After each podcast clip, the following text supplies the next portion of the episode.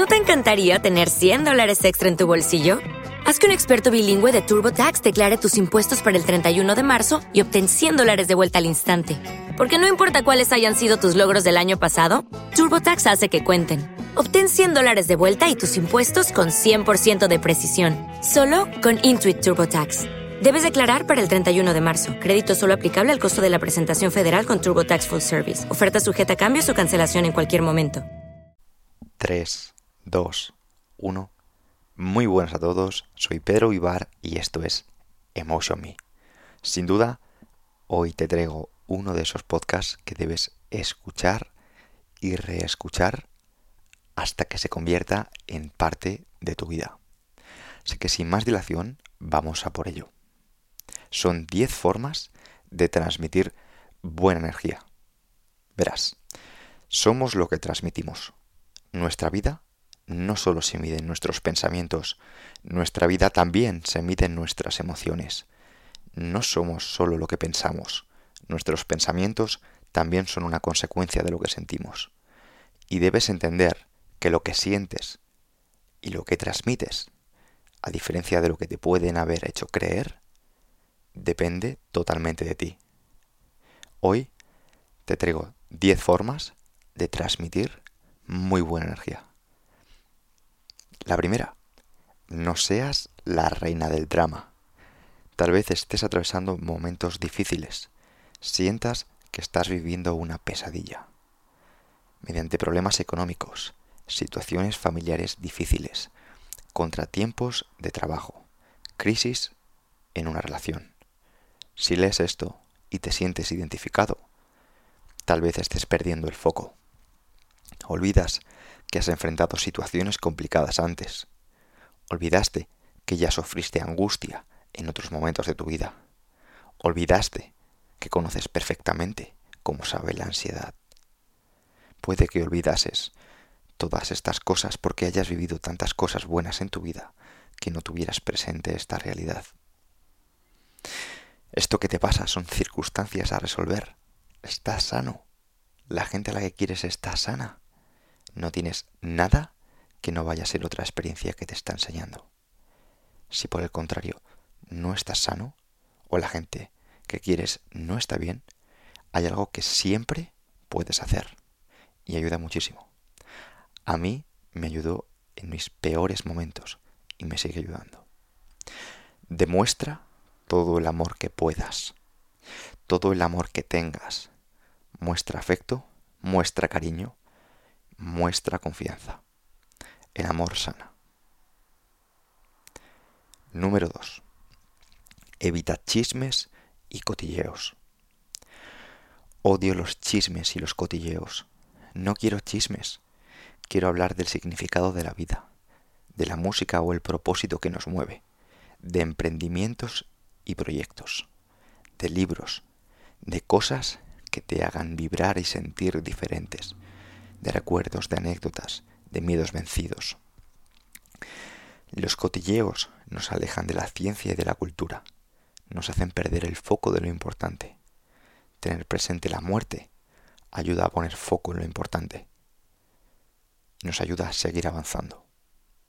Prefiero la gente profunda, que habla con emoción y la mente abierta, que habla de sexo, de emociones, de proyectos, de ilusión, incluso de épica, aliens, fantasía y magia. Número 3. No pongas energía en lo que no depende de ti.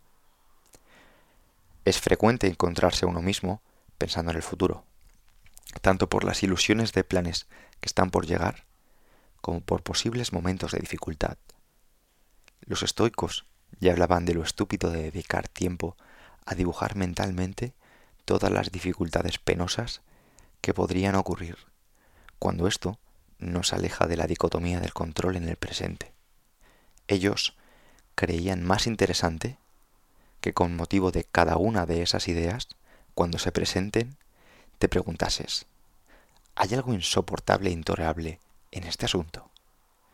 La realidad será que te avergonzarás de ti mismo si respondes que sí a esta pregunta ya que para ellos el valor de las cosas estaría no solo en lo que sucede, sino en cómo afrontas lo que sucede. Además, recuerda que no es el pasado o el futuro lo que pesa sobre ti, sino siempre el presente. Este te parecerá más pequeño si lo circunscribes definiéndolo y aislándolo, y no te avergonzarás de tu capacidad de reflexión si ésta no es capaz de afrontar esa pequeña cosa aislada. Hay que suprimir estas dos cosas, el temor por el porvenir, el recuerdo de los antiguos males. Esto que ya no me concierne y el porvenir no me concierne todavía. Séneca. Número 4. Evita las comparaciones innecesarias. Los seres humanos nos sentimos impulsados por naturaleza a compararnos unos con otros. Medimos en todo momento el estatus de los demás, el nivel de respeto y atención que reciben, y tenemos en cuenta cualquier diferencia entre lo que ellos tienen y lo que nosotros tenemos. Para algunos, esta necesidad de comparar les sirve como acicate para destacar en su trabajo y es positivo. Pero para otros se convierte en una envidia profunda, en sentimientos de inferioridad y frustración que desembocan en ataques furtivos y sabotaje, pues nadie admite que actúa por envidia. Desarrolla tu autoestima con base en estándares internos, no en comparaciones incesantes. Número 5. No hagas cosas que te hagan sentir mal. Y para ello te traigo una historia de un filósofo chino del siglo III a.C., de Han Fei Shu. A Ku Shui, el primer ministro de Lu, le gustaba mucho el pescado. Por lo tanto, la gente de toda la comarca le llevaba pescado de regalo. Sin embargo, él no quería aceptarlo. Al ver esto, su hermano menor lo censuró. Le decía, tanto como te gusta el pescado, ¿por qué no aceptas el pescado que te regalan? Kun Ji Hyu contestó, es solo porque me gusta el pescado que no acepte el pescado que me regalaron. Si acepto el pescado, asumo un compromiso y quedo, y quedo en deuda con ellos. Una vez que les deba el favor, alguna vez tendré que infringir la ley y si infrinjo la ley, sería destituido como primer ministro. Y una vez destituido de mi cargo, no podré proveerme de pescado. Si por el contrario, no acepto el pescado de ellos y no me destituyen de mi cargo, siempre podré abastecerme del pescado que quiera. Recuerda, no hagas nada que no te salga, y menos por satisfacer un placer momentáneo. Aprende a posponer el placer y podrás mantenerlo en el tiempo y disfrutarlo mucho más. Número 6. Trata de pasar tiempo en soledad. Al contrario de lo que algunos piensan, en ciertas situaciones de soledad puede resultar positiva para la vida de las personas. Es en nuestros momentos de soledad donde podemos darnos el tiempo necesario para internalizar las situaciones de la vida que nos afectan de cualquier manera y nos ayuda conocernos a nosotros mismos. Te traigo rápidamente ocho beneficios de estar en soledad que si te gusta podré desarrollar en otro episodio. Número uno, estar en soledad ayuda a regular nuestra energía. 2. Ayuda a la reflexión. 3. Refuerza nuestra empatía. 4. Haces cosas que no haces con más gente. 5. Evita las distracciones e incrementa el rendimiento ante ciertas tareas. 6. Favorece el proceso creativo. 7. Nos conocemos más a nosotros mismos. 8. Ayuda a sanar heridas. Número 7. Respeta los silencios. En ocasiones, tratamos de comunicar mucho en poco tiempo, ya sea por ir demasiado rápido o por no hacer las pausas adecuadas. Antes de discutir, respira. Antes de hablar, escucha. Antes de escribir, piensa. Antes de herir, siente. Guardar silencio permite tomar oxígeno, permite una pausa para reflexionar con más claridad sobre nuestras acciones. El silencio es tan importante como un sonido, porque sin sonido no podría haber silencio. La música es silencio. Perdona, la música sin silencio es ruido.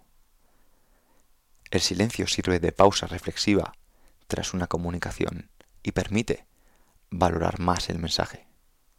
Marco Aurelio trató de recordarse a sí mismo que las personas y los eventos no piden que los juzgues.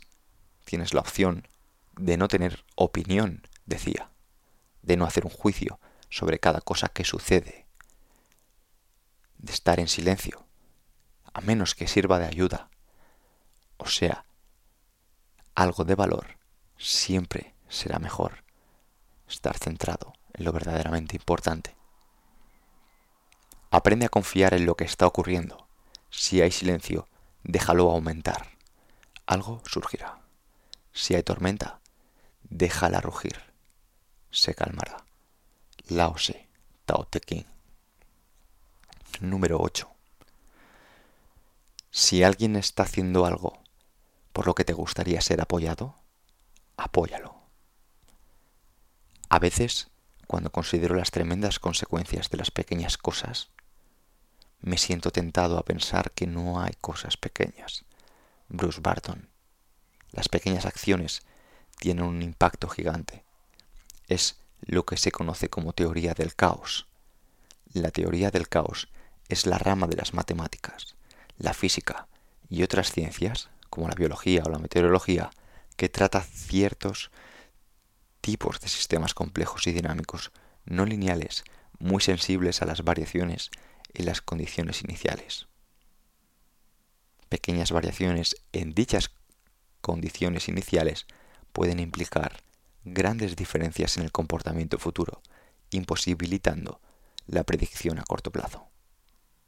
Y de la misma manera que puedes influir en la vida de alguien a través de acciones negativas, puedes hacerlo con unas palabras de ánimo y apoyo.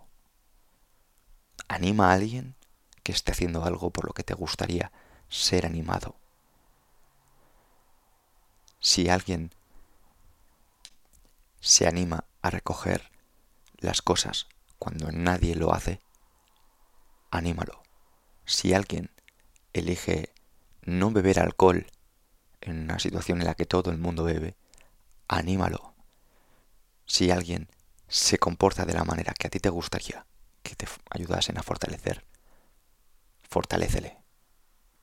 Número 9. No seas negativo. Quizá lo que estamos considerando un síntoma de depresión, el pensamiento negativo, sea la propia enfermedad. La depresión no es pura química cerebral desequilibrada ni rencor vuelto hacia el interior. Se trata de una alteración del pensamiento consciente. Con ese grito de batalla, Tim Beck se lanzó, contra el pensamiento freudiano. Los depresivos llegan a creer que no pueden ayudarse a sí mismos y se ven obligados a depender del profesional que pueda curarlos. Entonces, pierden su energía cuando aceptan que los trastornos emocionales provienen de fuerzas que no pueden dominar. Estos pacientes no se creen capacitados para entenderse a sí mismo, porque sus propias ideas se dejan de lado. Al rebajar los valores del sentido común, esta sutil convicción inhibe a estas personas y les impide recurrir al propio juicio para analizar y resolver sus problemas. Las raíces de la ciencia se encuentran en el pensamiento dotado del sentido común. Ese es el punto de partida y allí es donde se debe recurrir. Alfred North Whitehead. Y por último, la número 10. Si alguien fomenta que seas mejor persona y te impulsa a crecer, dedica más tiempo a esa persona. En Meditaciones, el emperador Marco Aurelio nombra a las personas que le han ayudado a ser la persona que es y les agradece sus virtudes y cualidades. Además de familiares y maestros, Marco Aurelio menciona a los filósofos que más admira, Pitágoras, Heráclito, Sócrates, el cínico Diógenes, Crisipo y Epicteto. La energía de uno, la modestia de otro, la generosidad de un tercero. Nada da más ánimos al alma como que las personas cercanas a nosotros exhiban la virtud en su vida. Por eso debemos atesorar estos ejemplos y mantener fresco el recuerdo. Los estoicos consideraban la práctica de la gratitud como una fuente de alegría sana. Con esta práctica serás capaz de visualizar con mayor facilidad los rasgos de carácter que describes y acercarte a ellos día tras día. Toma el tiempo necesario para hacerlos con cariño. Yo utilizo un diario para hacerlo. Escribo en papel a las personas por las que me siento agradecido, las personas que ayudan a fortalecer mi carácter. Y no solo dedico ese tiempo en mi cabeza, dedico tiempo a leerlo en papel. Si además puedes pasar tiempo con esas personas, genial. Si no, dedícales ese tiempo en la cabeza. La vida de un hombre es lo que sus pensamientos hacen de ella. Hasta aquí el episodio de hoy. Espero de verdad que te ayude a transmitir lo mejor de ti, a sacar lo bueno que tienes dentro, las cualidades y capacidades que te hacen especial. No olvides que has podido ser intimidado, has podido estar limitado bajo el pensamiento de lo que opinan otras personas, al igual que yo, pero tienes la oportunidad de creer que eres mucho más, mucho más de lo que hasta ahora has creído que eres. Muy pronto anunciaré el próximo taller de técnicas para dejar de procrastinar, en el que a su vez podrás registrarte para participar en uno de los exclusivos, de los exclusivos retiros que preparamos, en los que aplicamos muchas de las prácticas que no solo desarrollamos en este podcast. Rutinas en la mañana, técnicas de respiración, exposición al frío, las bases del entrenamiento de calistenia y el movimiento infinito a través de la programación neuromotriz o PNM. Y algo muy importante, estarás cerca de personas como tú, con ganas de superarse y de cargarse de buena energía. Si quieres saber más, estate atento, no te lo pierdas. Nos vemos en el próximo.